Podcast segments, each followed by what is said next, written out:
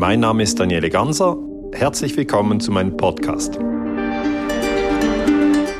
Liebe Community, herzlich willkommen zu einem weiteren Gespräch. Heute spontan aus Düsseldorf, äh, aus einem Hotel, aus einem Konferenzraum, den man uns freundlicherweise zur Verfügung gestellt hat.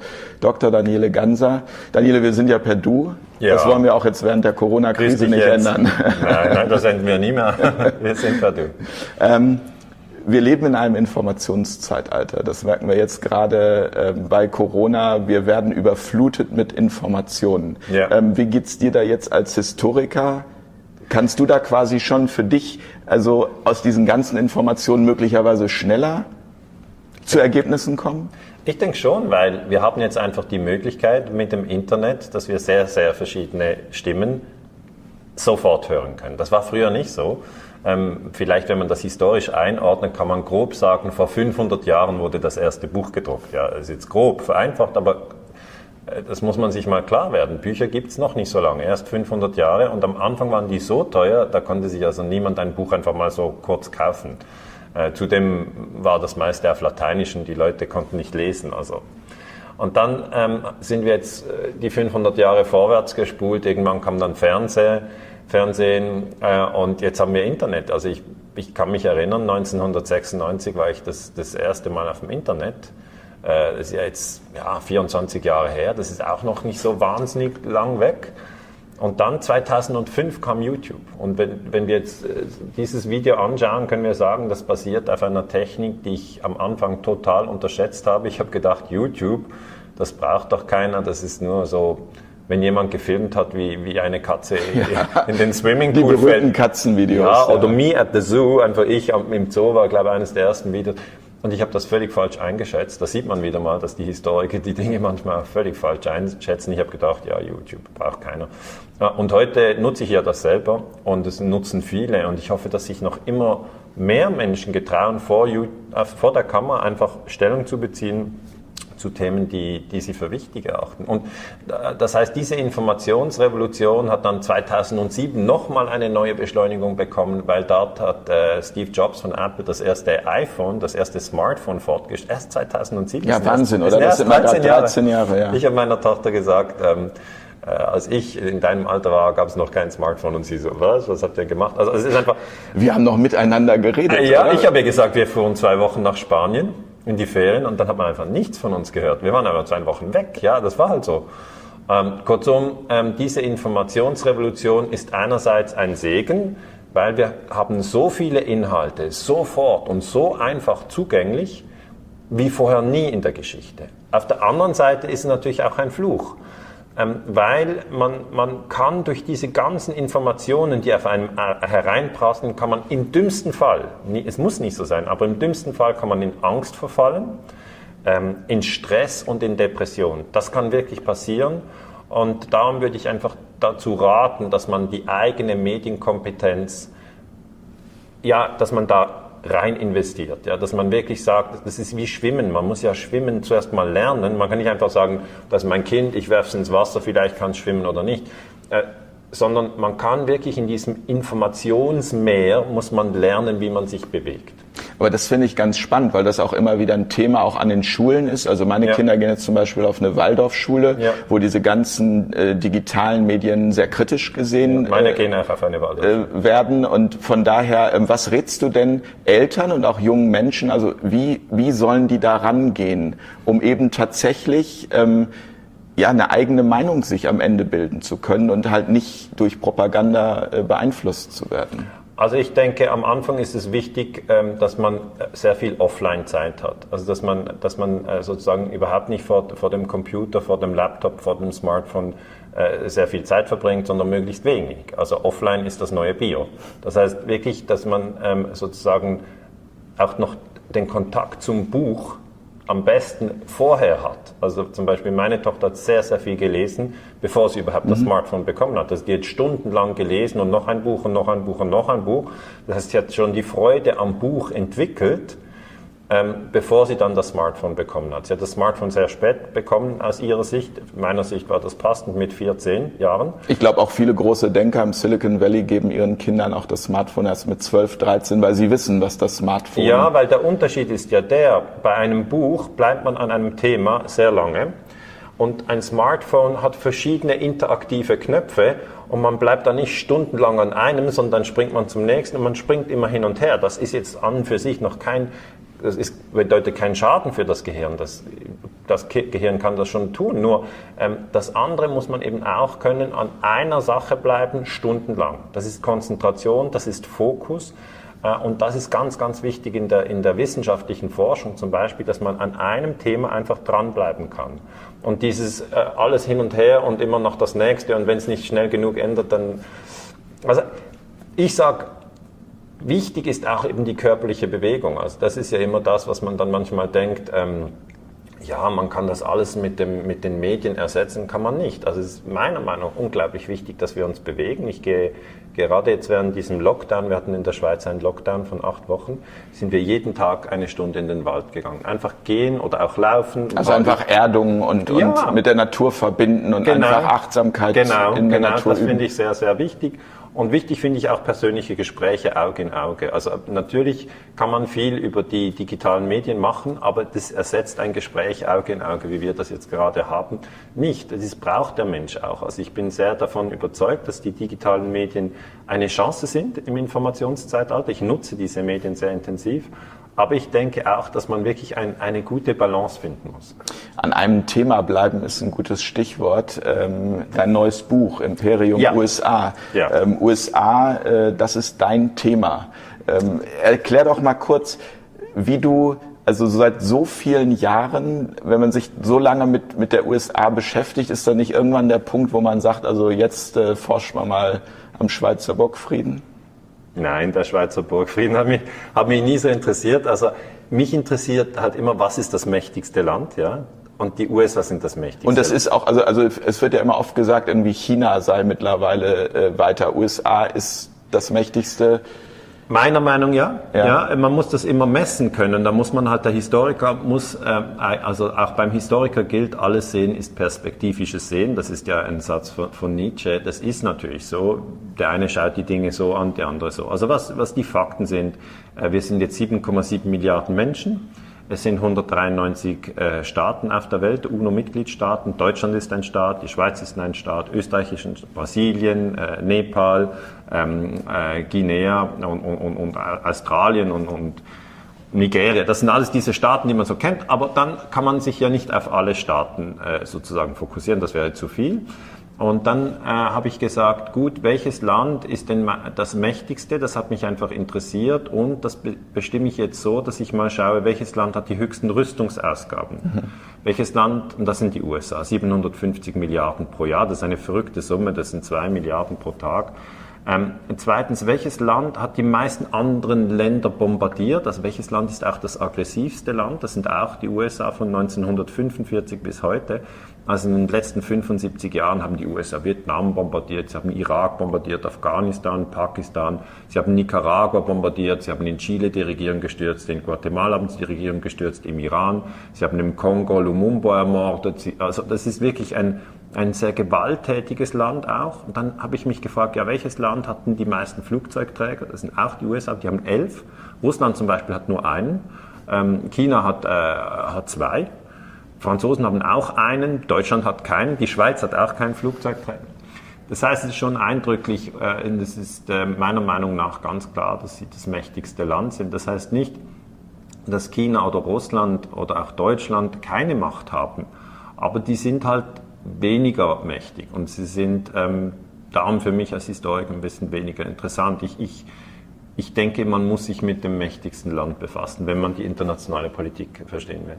Ja, es hat mich, es hat mich am Anfang erstaunt, als ich gehört habe, du schreibst ein Buch über die USA, weil ich dachte, dazu ist schon alles gesagt und dann habe ich es gelesen, habe gedacht, nee, es ist noch gar nicht alles dazu gesagt.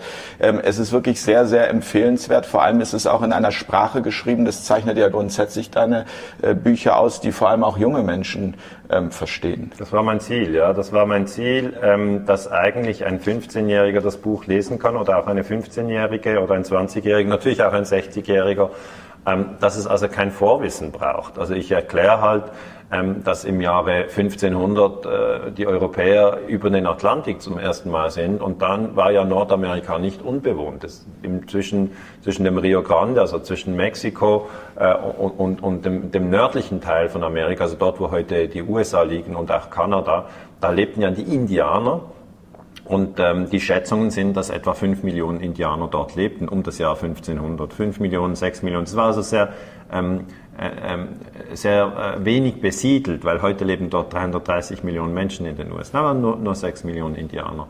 Und am, am, am Schluss äh, der, der, der Indianerkriege, also um das Jahr 1900, ähm, waren, das, waren das weniger als eine Million. Das heißt, es sind 4 Millionen tote Indianer. So hat das mal angefangen. Mhm. Und an diese vier Millionen toten Indianer, das erinnert man sich gar nicht. Und dann habe ich das halt mal erklärt, wie das war.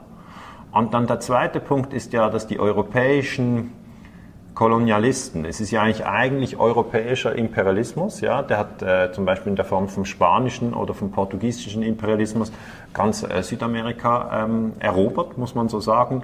Äh, oder natürlich wurde Indien erobert, der britische Imperialismus oder der wurde Australien erobert. Das heißt, die europäischen Sprachen, wenn man die so ein bisschen auf der Weltkarte sucht, die findet man an vielen Orten.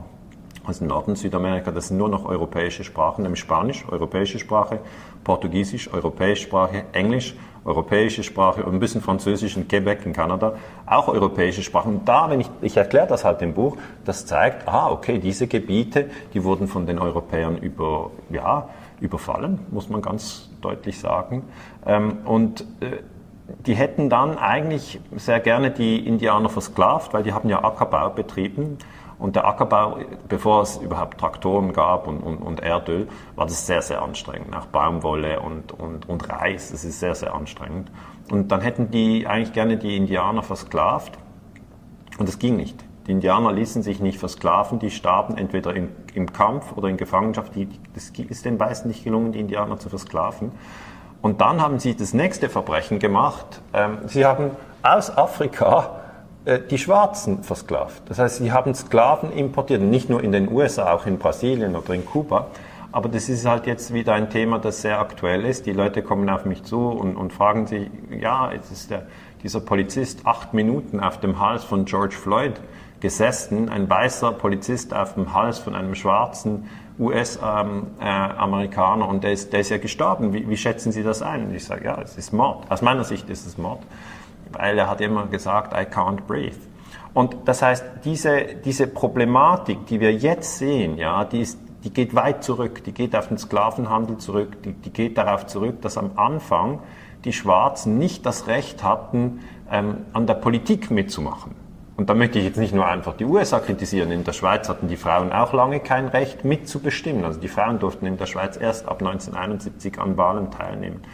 Und das sind diese ganzen Bewegungen, die ich im Buch aufzeige, auch Erster, Zweiter Weltkrieg, Vietnamkrieg, Irakkrieg, Syrienkrieg, auch äh, das Silicon Valley mit Wikipedia und wie eigentlich dort der amerikanische Einfluss sehr, sehr groß ist. Das ist schon einen großen Bogen, den ich spanne und, und das ist auf großes Interesse gestoßen, das freut mich jetzt sehr.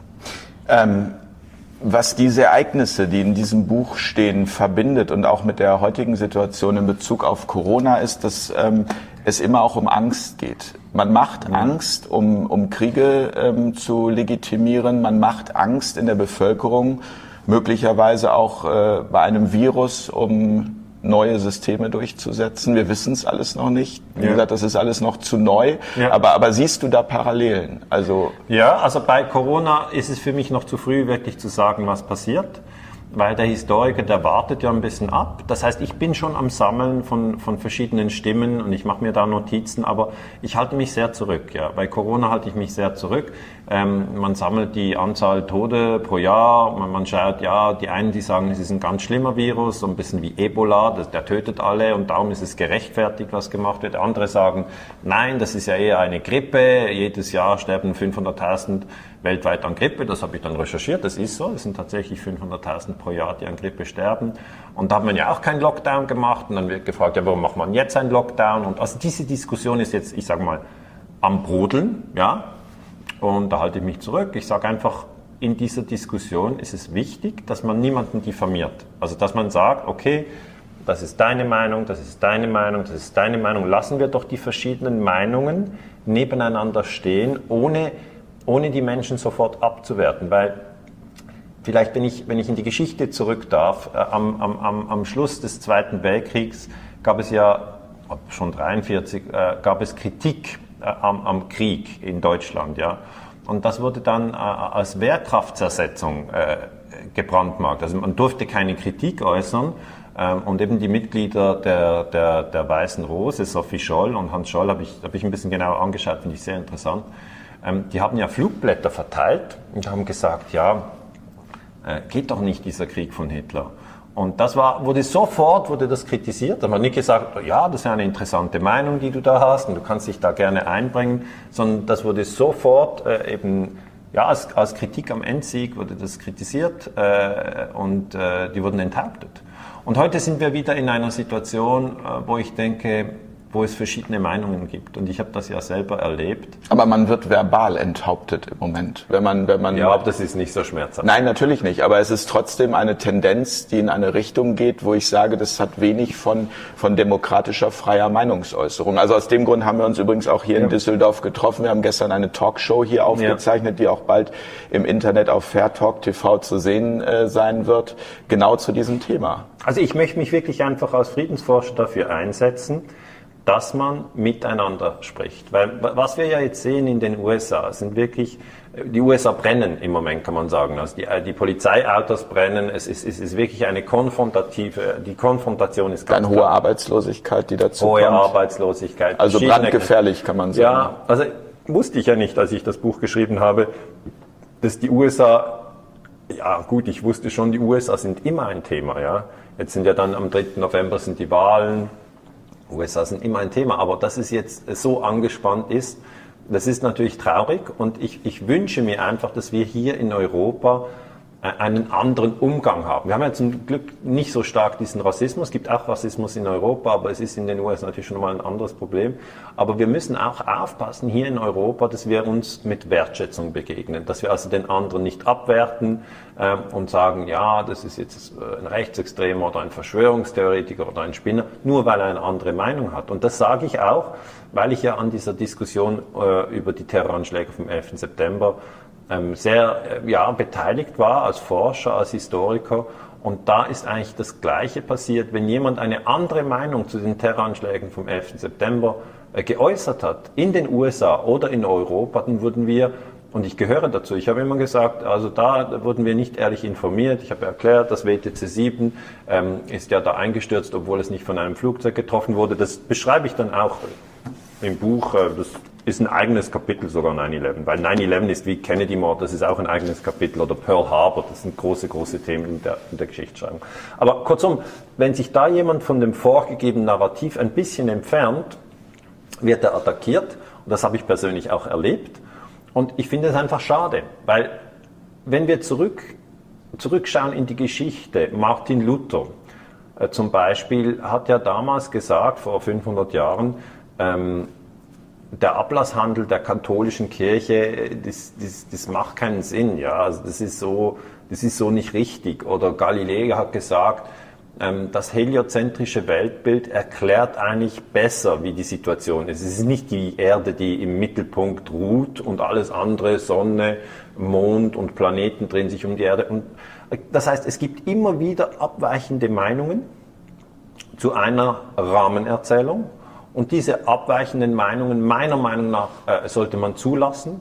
Man sollte sie prüfen, man sollte sie anhören und man sollte sie nicht einfach, ähm, ja, diffamieren. Ja, das ist eigentlich das, was ich jetzt ein bisschen mit Sorge beobachte, dass das zum Teil gemacht ist. Ja, diejenigen, die sich abweichend äußern, äh, Wolfgang Wodak hat sich geäußert. Genau, der, der äh, du hast, ich glaube, ich habe mit Bakti, genau. du, hast, du kennst ja, du, die Ich habe mit beiden ein, ein, Interview geführt. Ich habe genau. mit vielen Interviews genau. geführt genau. und es ist einfach äh, toll mit Menschen, die das von der anderen Seite erklären können ja. und darum geht's ja am Ende wieder, dass wir uns eine eigene Meinung bilden können. Wir ja, hören Drosten, wir hören Wodak, wir hören genau. Bhakti, wir hören Kekule und sagen ja. am Ende irgendwie, das ist unsere Meinung dazu. Am liebsten, ich weiß nicht, ob ich das wünschen darf, aber da hätte ich die am liebsten an einem Tisch, weil ich bin ja Historiker und mich würde es dann interessieren, wie würde ein Drosten und ein Wodak und ein Bhakti und der Kekule, den kenne ich Kekule, nicht. Ja. Ich kenne halt nicht alle, aber ich bin ja in der Schweiz, ich beobachte so ein bisschen den Diskurs ähm, und ich sehe, dass dann ähm, gesagt wird, wir müssen dringend unterscheiden zwischen gestorben an Corona oder gestorben mit, mit Corona. Corona. Dann schreibe ich mir das auf und denke, ah ja, wichtiger Punkt. Dann habe ich den, den Püsch, Püschel. Püschel aus, aus Hamburg vom Hamburg. UKE, genau. Sehr interessant. Und der, der Vorteil wirklich ist, dass wenn man die Namen mal kennt, dass man sie einfach direkt eingeben kann auf YouTube. Und das ist wirklich die Informationsrevolution. Also ich gebe eigentlich dann die Namen ein und schau mal, was sagen die. Oder was ich auch immer wieder eingebe, ist Schweden Corona. Und dann schaue ich mir die Berichte zu äh, Schweden. Der heißt Andres Tegnell.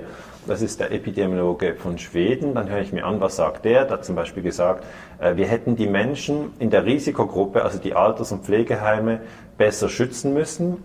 Ähm, das sind ja die 70er und die 80er. Ich glaube, das ist jetzt so ein bisschen Konsens ähm, dass das äh, besser gemacht hätte werden können. Aber auf der anderen Seite finde ich schon interessant, dass Schweden halt keinen Lockdown hatte. Dann gebe ich auch noch ein Weißrussland und Corona, weil Weißrussland äh, unter dem Diktator äh, Lukaschenko hat gar keinen Lockdown. Die konnten sogar Fußballspiele äh, äh, haben die äh, laufen lassen. Sie hatten auch ähm, die Feier zum Ende des Zweiten Weltkriegs gemacht mit wirklich vielen Leuten. Ich habe mir das angeschaut, ich habe mir die Zahlen angeschaut. Ja, also das ist eigentlich die Arbeit des Historikers, dass er verschiedene Perspektiven anschaut, verschiedene Länder. Was macht Brasilien? Ähm, was hat Italien gemacht? Wie, wie war das für die Menschen, dass die so lange eingesperrt waren? Also vor allem müsste man ja am Ende, um wirklich zu einer fairen Bewertung zu kommen, also jetzt nicht aus historischer Sicht, weil das geht noch nicht, aber aus jetziger Sicht auch sagen, wir dürfen nicht nur die in Anführungsstrichen Corona-Toten zählen, sondern wir müssen auch die zählen, die möglicherweise durch die Maßnahmen ums Leben ja, gekommen sind. Und vielleicht hat Schweden bei den Corona-Toten ein paar mehr, aber dafür, weil sie nicht so strenge Maßnahmen oder gar keine Maßnahmen in der Form gemacht haben, weniger ähm, als zum Beispiel in Deutschland, wo es ja interne Gutachten gibt, die dann aber eben... Ich glaube, Stefan Kohn war das einmal. Genau, richtig. Und, der und das ist auch wieder ein Name. Oder wie macht man das? Ich gebe dann ein, Stefan Kohn, Corona. Und sofort habe ich Informationen zu seiner Position. Ich glaube, er hat, der war, der, ist es der Mann, der im Innenministerium gearbeitet hat? Genau, das ist, der hat, der hat äh, einen Bericht geschrieben und ja. dem hat man dann hinterher seinen Laptop weggenommen, weil man gesagt hat, also das, was er da gemacht hat, hätte er gar nicht tun dürfen. Aber das ist ein Experte seines Fachs gewesen. Ja, und das, das, was ich wichtig finde, und das sage ich wieder als Historiker, für mich ist noch zu früh, äh, um Corona zu beurteilen. Im Dezember ähm, 2020 wissen wir mehr, jetzt ist Juni. Ich hoffe, dass ich mehr verstehe im Dezember. Ich möchte bis dann noch viel lernen über Corona. Aber es ist in dieser Phase ganz wichtig, dass man diese Menschen die sich anders äußern, ja, als, als die Regierung. Also die Regierung ist ja eigentlich immer Merkel und Spahn. Oder bei uns ähm, ist es Alain Berset, das ist der Gesundheitsminister, und, und, und Daniel Koch, das ist der, ist der, der Experte. Für, der, der Regierungs, die Regierungsspitze ist, war schon vor Corona bekannt, oder? Also da hört man immer hin. Aber was ich nur sagen kann, und das ist in der historischen Forschung ein ganz wichtiges Prinzip, ist, dass die Perspektive der Regierung immer eine Perspektive ist. Es gibt daneben abweichende Perspektiven. Jetzt bei Kriegen ist das noch ganz, ganz extrem. Also da kann ich einfach sagen, da, was ich da untersucht habe, ist, der amerikanische Präsident Bush zum Beispiel hat gesagt, im Irak gibt es Massenvernichtungswaffen. Sein Außenminister Colin Powell ist an die UNO gegangen 2003. Die Älteren wie wir erinnern sich noch, die Kinder wissen das gar nicht mehr heute. Aber ja. das ist im Buch auch beschrieben. Auch illegale Kriege, da steht es ja auch drin. In deinem, illegale in Kriege habe ich es auch erklärt. Ja. Aber es ist einfach, es war nicht wahr. Es war eine Lüge. Und darum sage ich, es gibt keinen Grund, dem Präsidenten oder dem Premierminister oder der Kanzlerin oder dem Gesundheitsminister oder dem Papst oder, oder dem Präsident von Bayern München blind zu glauben. Also diese Art von Obrigkeitsgläubigkeit, für das gibt es meiner Meinung nach keinen Grund. ähm, sondern ich denke, jeder, ganz unabhängig äh, von seiner Bildung, ähm, sollte seine eigene Meinung sich selber bilden und sich das auch zutrauen, weil manchmal sagen ja die Leute, ja, ich, ich, kann, ich kann doch nicht mir eine eigene Meinung bilden. Doch, doch, da würde ich dagegen halten und sagen, doch, es ist möglich, eine eigene Meinung zu bilden. Und das ist eigentlich auch das, was ich mit meinem neuen Buch unterstützen möchte. Und es wurde, es wurde, es wurde gut rezipiert. Also die Leute. Naja, also das hat ja, es hat in Deutschland war es, glaube ich, Spiegel-Bestsellerliste oder ist es Platz drei? Ja, es war. Ich, ich kann das nicht da Ja, gut, das, das, ja. das ändert sich ja äh, dann ab und zu. Vielleicht ja. ist ja schon Platz zwei oder Platz eins. Wir wissen es noch gar nicht. Nein, dann würde mir der Verlag ein SMS schicken und sagen, Daniele, aber die, das und, und, und, und, und Österreich und Schweiz bei den Sachbüchern, glaube ich, sogar äh, Platz eins. Ja, das heißt, ja. Peter Scholler-Tour hat mal so schön zu seinem 90. Geburtstag gesagt, wir leben in einem Zeitalter der Massenverblödung, aber äh, das zeigt ja irgendwie, vielleicht steuern wir auf ein Zeitalter äh, der Massenbildung zu, weil das trägt ja zur Bildung bei. Du sagst selber, es ist auch nur perspektivisch, deine ist Perspektive, meine Perspektive, ja. aber es ist trotzdem ein äh, wichtiger Baustein zu diesem Thema. Also es ist es ist natürlich für mich wichtig, das Buch. Das ist klar. Ich habe, ich habe mit viel Herzblut äh, daran gearbeitet und ich freue mich, das muss ich auch sagen. Ich freue mich wirklich sehr. Es ist jetzt erst ein Monat, zwei Monate auf, auf dem Markt. Und ich freue mich sehr, dass, dass, es, dass es in den Bestsellerlisten in, in Deutschland, Österreich und der Schweiz ist, also in den Top Ten. Oder war, oder das, das bewegt sich ja dann immer wieder. Und, und darf ich kurz einen Dank? Ich, ja, natürlich, ich, ja klar. Gern, ja. Ich würde gern allen Leserinnen und Lesern danken. Äh, die das, die das Buch gekauft und gelesen oder auch verschenkt haben. Es, das ist persönlich. Man, man, man, man, man strengt sich an, man ist ganz alleine eigentlich, schreibt und schreibt und schreibt und man weiß nicht, wird das Buch seine Leser finden. Man weiß das nicht. Und ähm, dann ist es so, ich gebe dann den Text auch nicht irgendjemand vorher. Die Leute fragen mich, ja, ist, müssen Sie das dem Verlag geben und der streicht dann die Hälfte raus? Nein, überhaupt nicht. Äh, ich bin, ich bin ein, ein ja, ein erfahrener Autor, der Verlag weiß, dass ich sauber recherchiere und ich trage natürlich die Verantwortung für alles, was ich schreibe. Ich gebe das überhaupt niemandem, ich schreibe es ganz alleine und dann gebe ich das Manuskript raus, dann wird noch das scharfe S eingefügt, weil ich schreibe immer Doppel-S, dann wird ein scharfes Und ich glaube, deine Frau, die liest es auch, oder? Meine die, Frau liest es auch. Lektoriert es. Äh, ja, meine Frau hat zum Beispiel gesagt im, im Kapitel zu Wikipedia, ähm, nimm die Namen raus ähm, von, von den Leuten, die dich immer diffamieren, weil ich weiß ja, wer die Leute sind, die, die mich auf Wikipedia diffamieren. Hat sie gesagt, nimm doch die Namen raus, also die Klarnamen. Das sind ja nur die verdeckten Namen mhm. und dann habe ich die rausgenommen. Weil es, es soll ja auch, es soll, es soll ein, ein, ein Buch sein für den Frieden, es soll die Friedensbewegung. Ich habe am Anfang geschrieben, und das ist wirklich auch, als ich, als ich mich gefragt habe, warum schreibst du eigentlich? Dieses Buch widme ich allen Menschen, die Krieg, Terror, Folter und Kriegspropaganda aus tiefstem Herzen ablehnen und sich mit Ausdauer und Freude für den Frieden engagieren. Das habe ich hier ganz am Anfang geschrieben. Und ähm, ja, ich hoffe, dass es die Friedensbewegung stärkt, weil die Friedensbewegung, die Leute fragen manchmal, ja, Herr Ganser, was ist denn die Friedensbewegung? Sind das jetzt eher die Rechten? Sind das eher die Linken? Sind das die Leute, die nicht wählen? Sind das eher die Ausländer? Sind das eher die Leute, die im Land... Jeder, jeder, der Frieden ja. fühlt und jeder, der zum Frieden beitragen Ja, und jeder, der wirklich Krieg ablehnt und der Kriegspropaganda ablehnt. Und das sind, das sind sehr, sehr viele Menschen. Daniele, ich danke dir ganz herzlich für das spontane Gespräch. Ja. Wie gesagt, mit dem Handy aufgenommen und äh, wenn das Bild vielleicht ein bisschen wackelt oder der Ton, aber ich glaube, das hat alles gut funktioniert. Ich danke dir für das äh, spontane Gespräch. Ja, ähm, danke. Und äh, wir sehen uns ja ganz bald auch in Hamburg am 6. September zu unserem Achtsamkeitsworkshop. Den mussten ja. wir verlegen auf den 6.9. Wegen Corona musste ganz Wegen vieles Corona, verlegt werden. Genau. Also, da muss man flexibel bleiben und sagen, aha, dann ist es halt anders. Das Leben geht weiter. Genau, aber deine Vorträge gehen dann auch, glaube ich, ab Herbst weiter. So ja, es also es war eigentlich so, dass eigentlich eine, eine, eine intensive Zeit jetzt schon gewesen wäre zwischen Februar und, und Juni. Hat kein einziger Vortrag stattgefunden. Wir mussten alles absagen und wir haben jetzt versucht, alles in die zweite Jahreshälfte von 2020 zu legen. Ich, werd, ich bin auf jeden Fall bereit, aber ich muss halt warten, was die gesetzlichen Vorgaben sind, wie viele Menschen in den Raum dürfen und ich bleibe jetzt einfach mal gelassen und zentriert und nehme Tag für Tag. Dankeschön. Danke. Danke, Daniela. Tschüss jetzt. Danke euch fürs Zuschauen und äh, bis ganz bald an dieser Stelle. Tschüss.